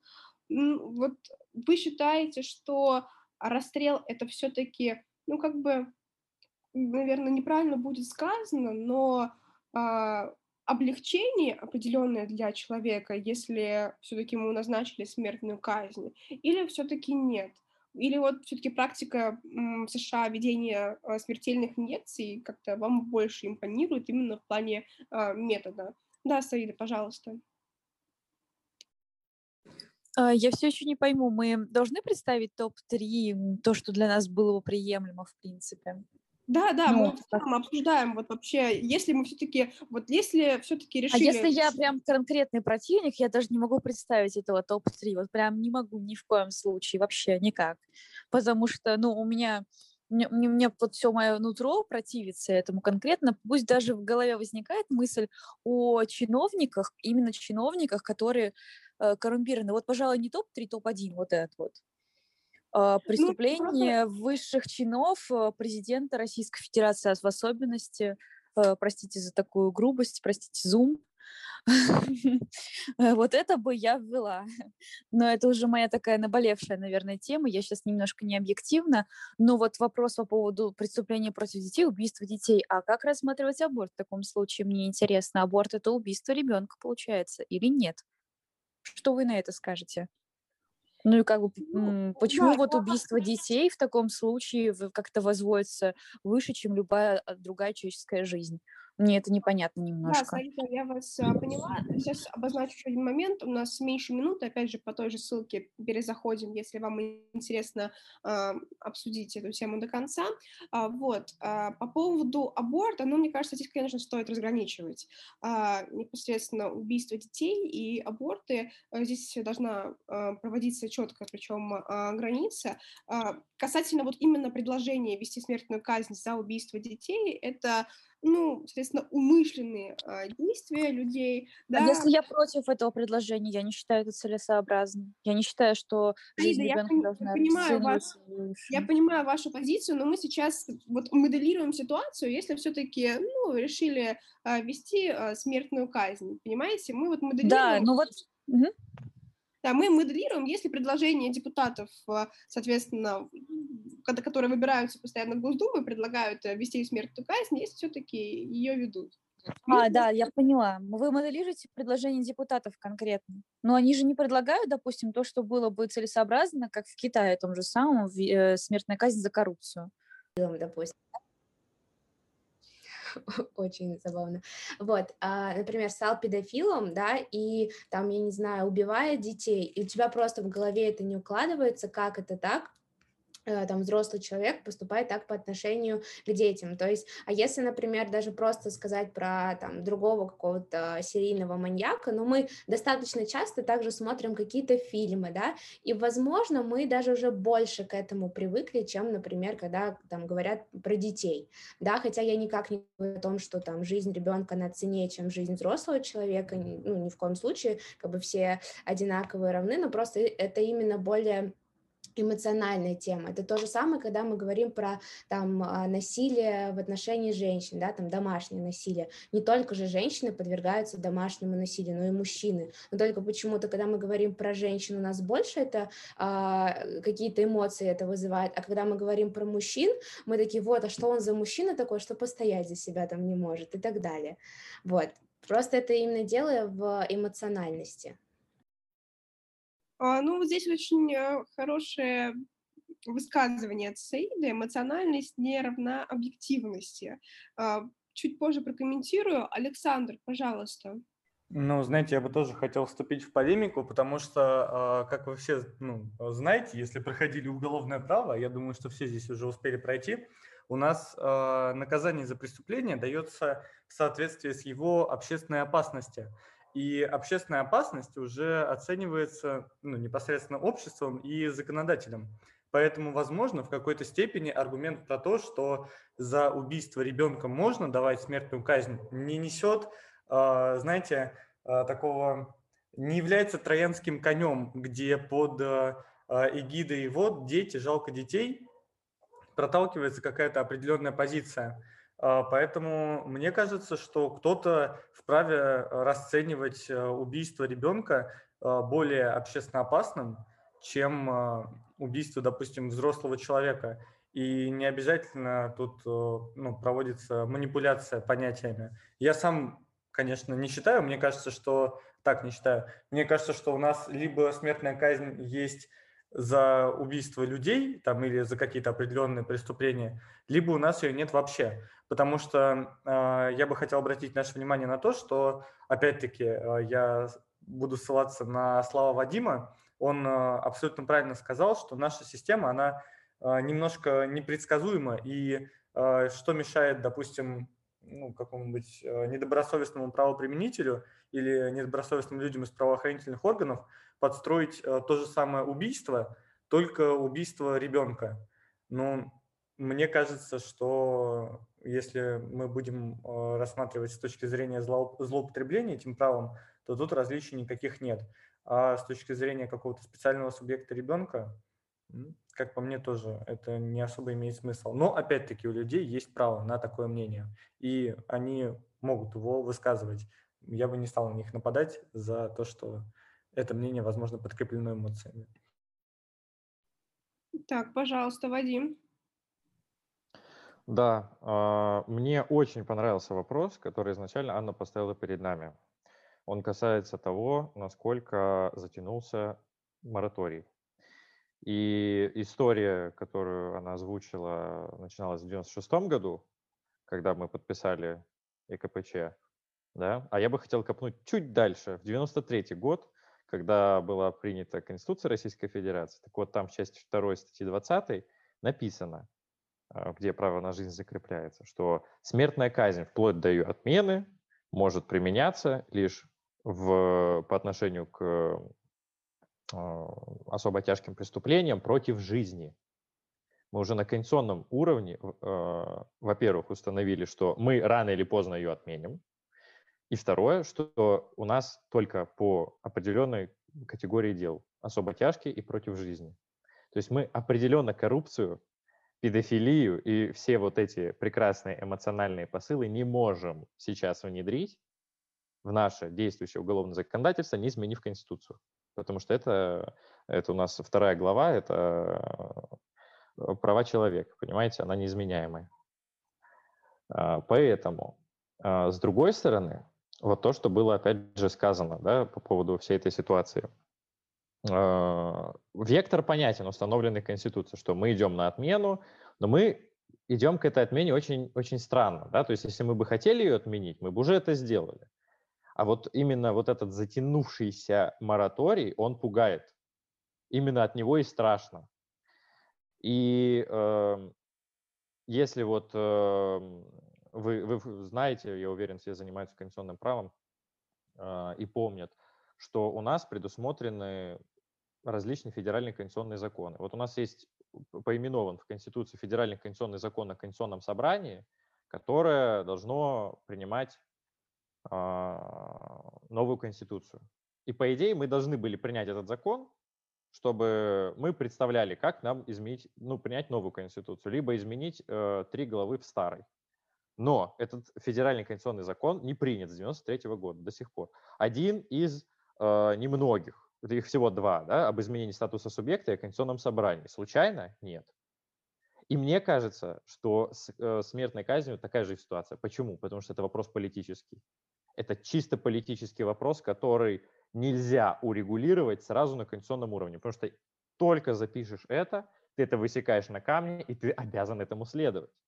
А сейчас получается так, что, э, ну, по крайней мере, вот там Клишес или кто, или Крашенинников ляпнули в свое время, их спрашивают, что не приняли этот конституционный закон о конституционном собрании а сказали, а вот когда надо будет, тогда и примем. Ну, типа вот, когда э, решено будет созвать его, тогда и примем. Вот, э, ну, как сказать, э, да? И вы понимаете, какое дело? Да? Если у нас такой подход вообще в принципе к изменению Конституции, то у нас и такой подход к смертной казни. То есть они могут в любой момент сказать, ой, мы снимаем мораторий, мы же ее не отменили пока, да, то есть вот если бы мы ее отменили окончательно на законодательном уровне, то как раз о чем говорит Анна, что он не отменено, мораторий. А мораторий значит, что мы можем как снять его, так снова наложить, так отменить, да, то есть мы вольны выбирать, но мы просто ее пока не применяем.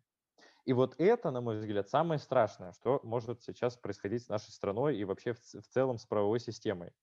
Потому что, опять же, вот если мы вернемся к ситуации в Казани, как много всякого бреда, абсолютно не имеющего отношения к решению подобных э, задач, было озвучено всякого рода депутатами. Э, сейчас уже звучат идеи о том, что давайте упраздним анонимность в интернете. Хотя при чем тут это? Этот э, человек психически больной, да, но он не был анонимным в интернете. Он все говорил открыто, что он будет делать, когда и как. Его не отловили, его не отследили. Правоохранительные органы сработали плохо. Но нет, давайте запретим анонимность в интернете. Давайте мы будем наступать на права человека, ограничивать людей в правах просто потому, что у нас ленивые правоохранительные органы, которые не могут нифига сделать. Давайте будем из-за этого не кадровую чистку устраивать, да, а ограничивать в правах людей, потому что так проще. И вот этот э, момент тоже, мне кажется, следует иметь в виду, что проще, конечно, сделать смертную казнь, вести ее там для, для детей, да, скажут, что преступление против жизни, ребенка жизни лишил. А, но, опять же, как у нас с поправками нынче было, да, под эгидой того, что там мы против всего плохого за все хорошее, всем э, повысим эти, ну, индексация пенсий там за детей, там защита памяти о войне, и вот под эгидой вот этой вот а, душераздирающей повестки, да, протолкнули обнуление сроков президента, усиление его по отношению к правительству, по отношению к Конституционному суду и так далее, и так далее, и так далее. И вот представьте себе, что под эгидой того, что убийство детей, ну это же вопиюще, давайте вернем смертную казнь, снимем мораторий, и все. То есть это первый вот этот паровоз, да, так сказать, ну, э, собственно, сам локомотив, он протолкнет эту идею, он снимет этот мораторий, невозможно сказать, как ты одобряешь, ты что одобряешь убийство детей. На мой взгляд, лично очевидно, что человек, который идет убивать детей, он невменяемый. Это вот уже кем-то из коллег было сказано. Его лечить надо. Его не надо расстреливать там или вешать, или там инъекция. Тут не в этом вопрос. Уже очевидно, что он больной, понимаете? Его уже лечить надо. И мы ради исключительных случаев будем, то есть он в принципе не является субъектом ответственности, да, мы будем так подходить. А, он невменяемый, если мы его лечить будем.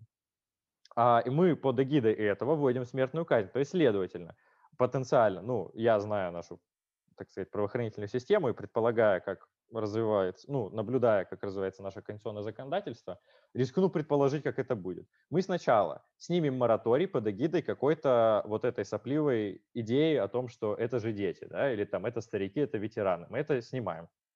Дальше мы начинаем расширять э, перечень составов, за которые мы принимаем, э, применяем эту меру наказания. То есть мы сначала говорим, это дети, потом это подростки, потом это ветераны Великой Отечественной войны, потом это чиновники, потом это какие-нибудь там э, э, ФСБшники, полицейские, потом в целом вот, расширяем, расширяем, потом скажем, ой, знаете, а вот терроризм, тер, теракт, да, это не преступление, это не против жизни, хотя это не против жизни, да, это против э, там, э, там другой объект преступления, да, но мы скажем, это против жизни же тоже, тут жизнь затрагивается, поэтому давайте за терроризм карать в любом виде, за кибертерроризм давайте карать, потом как, какие-нибудь призывы к свержению власти тоже истолкуем извращенно в том понимании, что они призывают к лишению жизни кого-то, и в итоге мы получим абсолютно полный произвол, где ну, у государства, которое будет всесильным, всемогущим, у него будет просто револьвер, которым он будет просто хаотично отстреливать собственное население для поддержания вот этой атмосферы страха.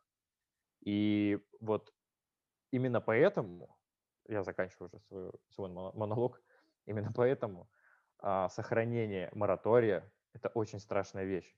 Поэтому, конечно, хочется, чтобы мы уже запретили смертную казнь окончательно, но если мы поднимем вопрос этот, а давайте обсудим вообще, стоит ли его оставлять, сохранять, да, или снимать, или отменять смертную казнь, то мне кажется, здесь государство может усиленно начать вот эту пиар-компанию по поводу того, а давайте-ка вот сделаем так, и вот будет дальше по описанному мною сценарию поскольку мы в итоге-то и поставили такой вопрос для обсуждения, я э, решила, знаете, э, провести небольшой анализ. Э, я нашла различные опросы по поводу того, за или против люди введения, введения смертной казни. Сама провела такой такой опрос. И вот хочу поделиться с вами результатами, а потом объясню вообще, к чему это. Э, смотрите, в 2001 году а, в ЦИОМ, это Всероссийский центр а, изучения общественного мнения, а, провел соцопрос, где сторонниками смертной казни за особо тяжкие преступления против личности являлись примерно 72%. В 2004 году уже 84% а, тоже выступали а, за введение смертной казни, а, но уже вопросом борьбы с терроризмом. В 2005 году эта цифра поднялась до 96%, тоже за введение смертной казни в отношении террористов. При этом вот из 96% 78 заявили, что они полностью поддерживают эту инициативу и считают, что, соответственно, э, ну, смертной казни как реального э, вида наказания сейчас не хватает. А, далее, уже в 2000, э, а, году а, другой центр аналитический, Левада-центр, тоже провел свой запрос, и сторонниками смертной казни являлись 65%. Далее я нашла даже социологический опрос а, социологического факультета МГУ Ломоносова а, на май 2002 года, где там сторонниками смертной казни являлись 89% опрошенных.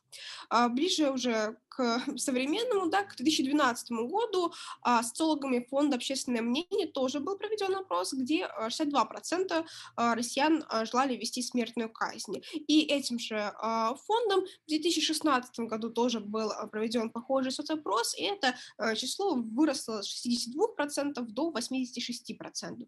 Соответственно, мне стало интересно, что думают сейчас молодые юристы, поскольку на меня в Инстаграме подписаны в основном э, студенты, которые учатся на юридических факультетах, я решила провести свой соцопрос, э, и, соответственно, вопрос был поставлен следующим образом. Смертная казнь – это правильное наказание или нарушение прав человека? И вот, соответственно, э, 104 человека высказались за то, что это правильное наказание, и 86 а, людей а, высказали за то, что это нарушение прав человека. И вот переходя от опросов ну, наверное, реальной а, практике, я бы хотела обратить внимание вот на последнюю трагедию в Казани, да, а, поскольку сейчас, а, соответственно, Ильназу вменяют убийство двух и более лиц, это часть вторая статьи 105 УК, а, там предусмотрено либо лишение свободы на срок от 8 до 20 лет, либо пожизненное лишение свободы, либо, соответственно, а, смертная казнь. А, отдельно вот, подчеркну, что террористические составы ему пока не инкриминируются, вот, но, соответственно, принципе, это можно ожидать, но мне почему-то кажется, что вот именно в итоге так и оставят часть вторую а, статьи 105. И вот вопрос, который тоже я ставила а, в своем опросе и хочу поставить перед вами, а, если бы вы были на месте судьи, то какое бы наказание вы, соответственно, назначили? То есть либо срок от 8 до 20 лет, либо пожизненное лишение свободы, либо смертная казнь. Опять же, э, повторюсь, что вот, ну, в вопросах смертной казни э, мы, допустим, опускаем, что у нас есть мораторий, если бы смертная казнь э, сейчас была, ввели бы вы ее или нет. Вот.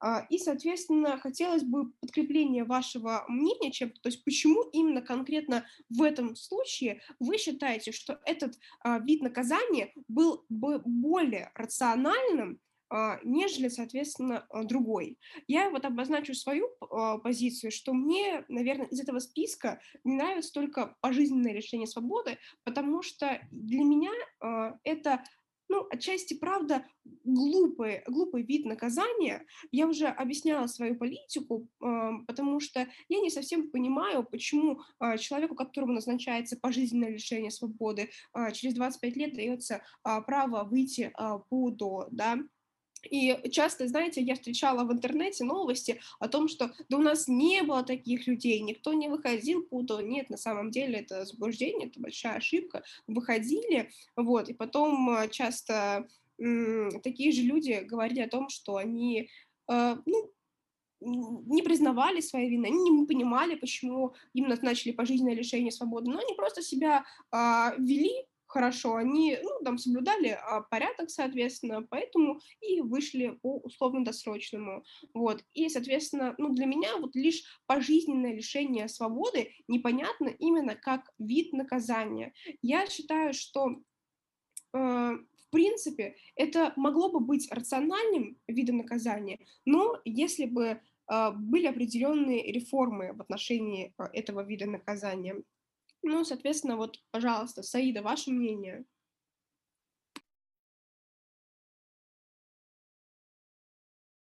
Так, Саида, у вас поднята рука. А, да, простите, просто думала, что там вот ребята раньше меня подняли ручку, что им сначала дадут возможность высказаться. Но раз уж мне предоставили, спасибо. Я хотела бы выступить за лишение свободы от 8 до 20 лет, потому что мне кажется, что, как вы сказали правильно, а, в данном случае пожизненно будет нецелесообразным, даже бесполезным, потому что у нас не действует как в США. Каждое убийство равно пожизненный срок, то бишь там 4 пожизненных срока, 5 пожизненных сроков поэтому условно-досрочно все равно его выпустят, так что от 8 до 20 лет это будет самое оптимальное. Я против смертной казни, я сразу скажу, потому что я, ну вот я просто чисто не принимаю этого и не считаю это возможным. Ну, а от 8 до 20 лет я считаю, что это и в связи с нашим нынешним положением судебной системы и конкретно вот законодательства данного, это будет являться максимально целесообразным. За данный вид преступления, хотя вообще, в принципе, я бы рассмотрела возможность э, лечения в психи, психиатрической клинике и, в принципе, не заключение его под стражу как такового.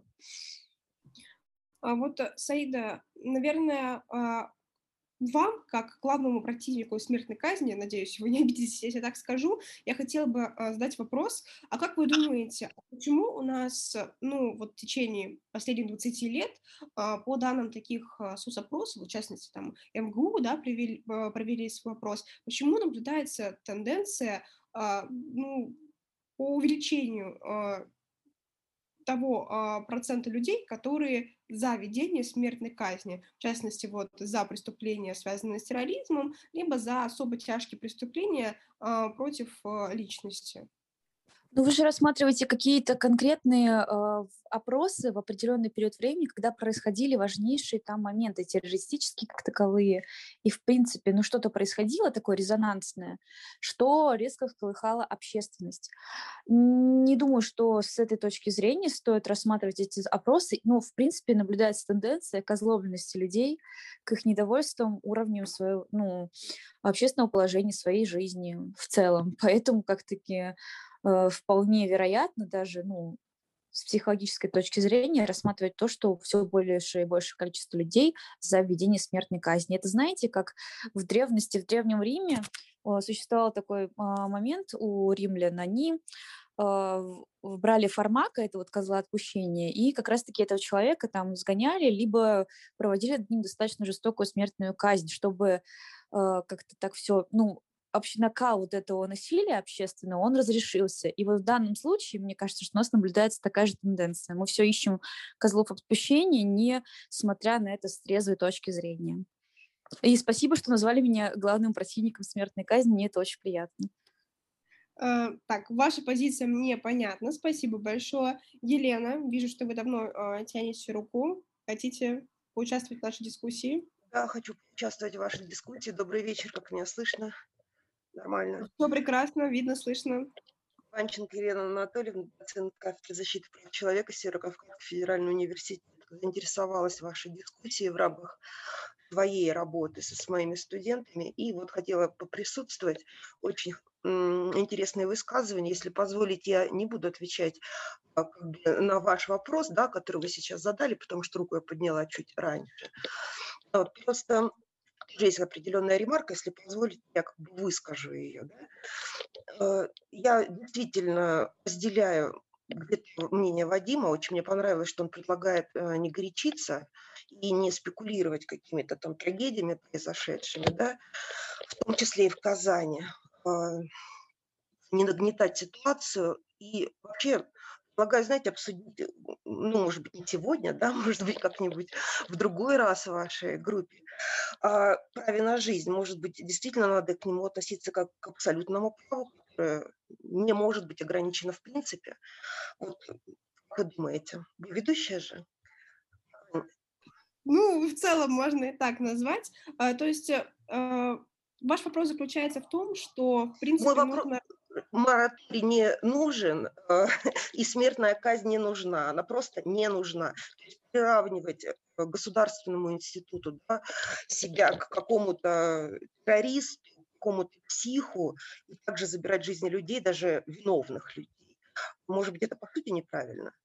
Вы думаете? Ну, это ко всем участникам, кстати, тоже вопрос мой, если можно. Да, Спасибо.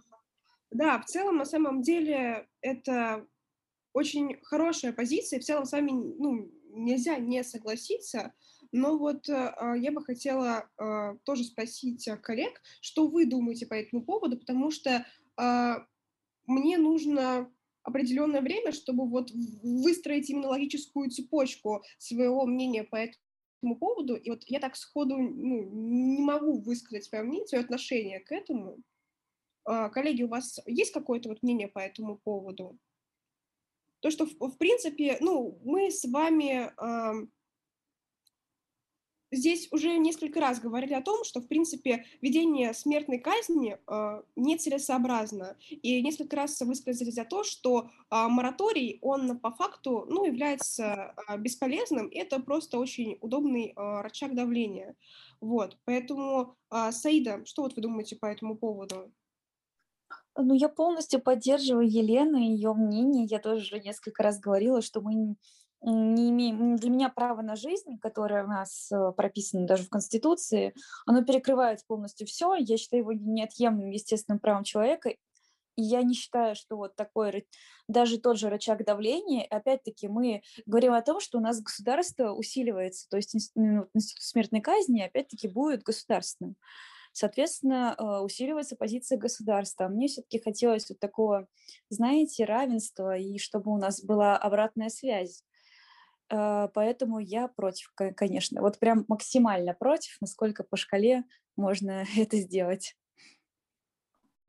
А, ну да, я с согласна по поводу того, что а, право на жизнь это абсолютное право, это неотъемлемое право. И в этом аспекте, э, конечно, мы рассматриваем смертную казнь прежде всего именно как нарушение прав человека.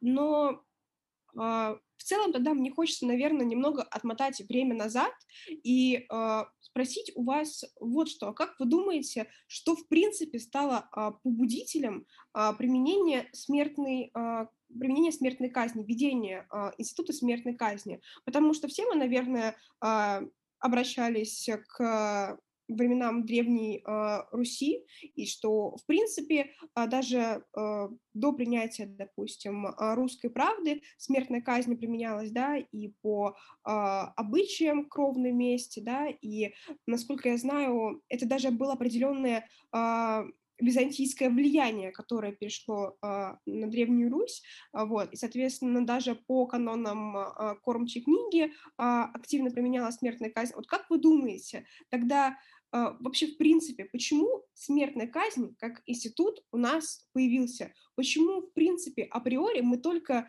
э, сквозь года, через время пришли к тому, что право на жизнь — это вот то абсолютное право, которое не должен никто забирать, и даже если человек совершил какое-то ну, очень э, особо тяжкое преступление, да, и ну, другие виды наказания не смогут именно э, исполнить э, те цели, которые предусматривает у нас Уголовный кодекс, мы все равно не сможем применить смертную казнь, потому что в первую очередь это именно нарушение прав человека. Хотя, может быть, там э, с какой-то точки зрения мы можем в этот момент рассматривать это как рациональный вид наказания. Вадим, пожалуйста. Да, спасибо. Я хотел бы начать э, с того, чтобы подчеркнуть, насколько прост, по идее, вот этот подход, который озвучила Елена. Вот он, он простой до безобразия, но он брутальный и просто отсекает все возможные сомнения, что э, право на жизнь – это абсолютное право. И оно ограничено быть не может, в принципе. Не ограничено, не отнято, не как-то. А в чем сущность субъективного конституционного права? Да, в том, что, ну, особенно абсолютном, в том, что никто ни при каких обстоятельствах никогда вообще даже к нему рядом подойти не может. Все. Вот. Э, поэтому если мы признаем, что у нас право на жизнь – это субъективное, абсолютное да, конституционное право, все, у нас все остальные вопросы автоматически должны отпасть. Поэтому э, э, это очень простой, но очень такой элегантный, брутальный заход, как я уже сказал. Поэтому э, за это надо ну, просто отдельно сказать, да, спасибо, что его озвучили. Вот. А по поводу того, почему мы к этому пришли, это очень важный вопрос. Ведь э, такого рода субъективное право, но само по себе это не берется. Мы можем говорить, там, что это право естественное да, и так далее. Но я лично не сторонник э, школы естественного права, потому что, ну, в принципе, это какая-то абстракция. Да? А, я считаю, что все права, конституционные права, субъективные конституционные права, они все отвоевывались. И за каждым субъективным конституционным правом стоит боль, кровь, мясо, тысячелетия истории нашей цивилизации, да, человеческой, когда постоянно происходил какой-то трэш. И вот когда люди понимали, что, ну нет, ну это, это, это вообще, это настолько уже, давайте высечем это на камне и просто скажем, не убий, да, почему объяснят, там, найдут обоснования, там, а, священники, да, юристы могут это объяснить, кто угодно, но мы это высечем, и чтобы все понимали, да, а, поэтому э, почему такой подход? Откуда, ну, а, от чего мы отталкивались, когда мы запрещали смертную казнь? Я вот об этом Анне написал в свое время в директе, когда увидел этот ее вопрос, а, что, опять же, мы возвращаемся к тому, с чего начали. Цели наказания. Ведь когда у нас цель наказания, дабы другим неповадно было, превенция, вот это императивная превенция, что все, я тут папа, вы подчиняетесь тогда да, тогда смертная казнь, она имеет право на существование, ну, имею в виду право не в правовом смысле, а в таком, в житейском, да, тогда мы вводим смертную казнь. Если у нас цель устрашить, подавить население, запугать, чтобы все подчинялись, чтобы все видели, кто тут власть, да, и поэтому на определенном этапе развития человеческого общества когда нужно было собрать там земли да, воедино, когда нужно было централизовать государство в, в условиях военного времени, в условиях какого-то такого социального стресса, конечно, смертная казнь была нужна. О чем речь? Как мы могли тогда, например, в каком-то дремучем средневековье говорить о том, что у кого-то есть какое-то право? Да вас феодал просто на кол посадит, не дав э, вам договорить. Он вообще не считал, что у вас есть право, например, там говорить, открывать рот по отношению к нему, к феодалу. Да? Но общество развивается, оно не стоит на месте. И когда э, с учетом там, исторического развития, общества, э, прав человека, мы пришли к идее конституционализма, мы пришли к идее прав человека, вообще, в принципе, там, собственность, да, свобода, жизнь, вот к таким базовым фундаментальным понятиям, мы к ним тоже же пришли не случайно. Мы, э, частная собственность тоже появилась как, что ну, нельзя другого трогать, потому что тебя могут потрогать. Вот давайте закрепим это. Давайте закрепим, что сажать никого нельзя просто так произвольно. Вот он хабиас корпус появляется у нас, да, который потом развивается. Конечно, изначально защищались какие-то сугубо групповые элитарные интересы, там феодалы, те же рыцари, это вот хабиас корпус в Англии, они просто за свою шкуру боялись, поэтому они э, там и э, Великую хартию вольности приняли, которую до сих пор толкуют очень широко. Поэтому э, появлялись такого рода документы, но они постоянно отвоевывались, отвоевывались эти самые права. И поэтому, когда у нас появилась идея о том, что мы восстанавливаем социальную справедливость, когда мы перевоспитываем лицо, которое совершило преступление, когда мы ставим такие высокие благородные цели, то очевидно, как мы уже это признали, смертная казнь на этим целям не соответствует. У смертной казни единственная цель – превенция, запугать, устрашить, все.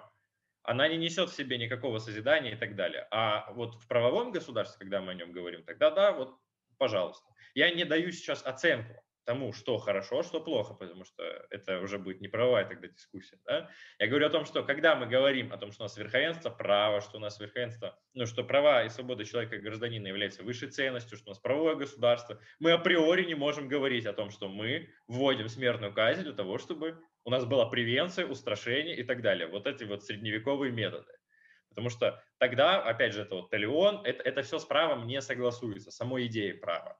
Вот, ну, поэтому мне кажется, как-то так.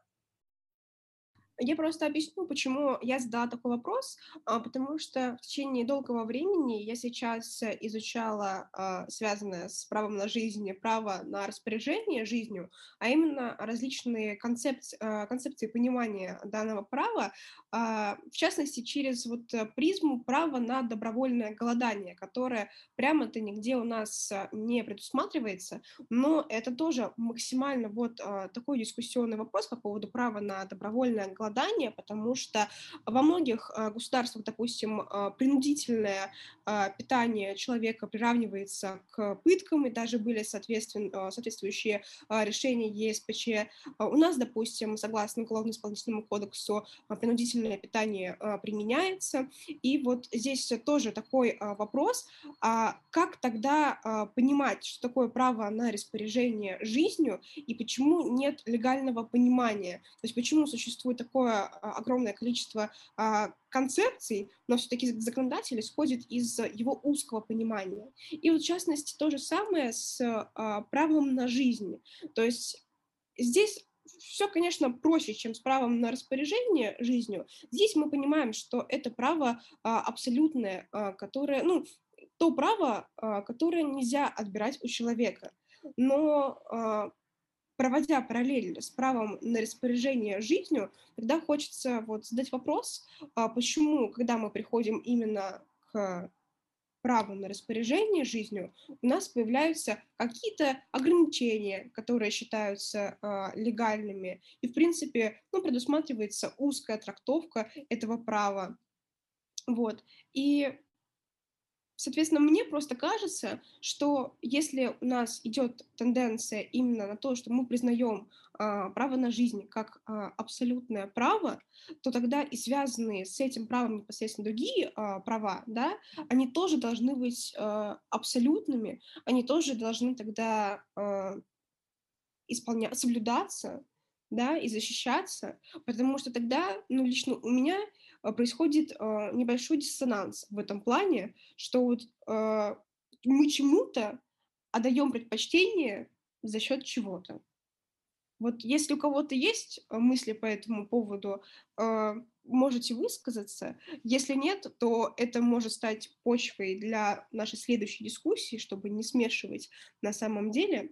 Вот. Но Подводя небольшой итог, наверное, всей нашей дискуссии, я бы хотела э, задать вот вам тот вопрос, который я э, задавала в самом начале, чтобы он был как ну, вот реальное заключение нашей с вами дискуссии, поскольку сегодня достаточно долго мы с вами здесь а, обсуждали а, смертную казнь, рассматривали как рациональный вид наказания, как нарушение прав человека.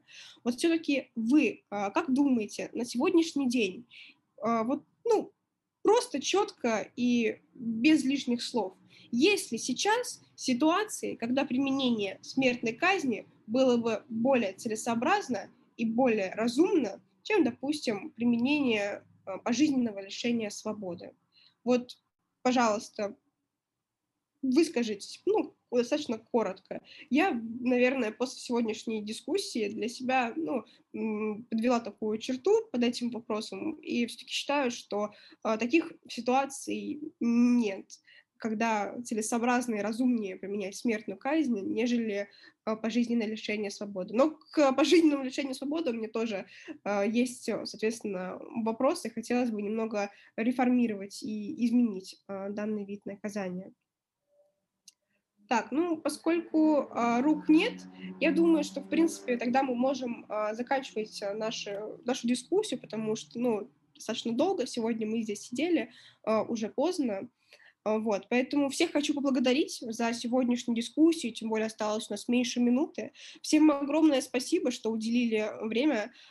Всем плодотворной, хорошей рабочей недели, ну, соответственно, прекрасного завершения этого вечера. Спасибо вот. большое за дискуссию всем. Спасибо. До свидания. До свидания.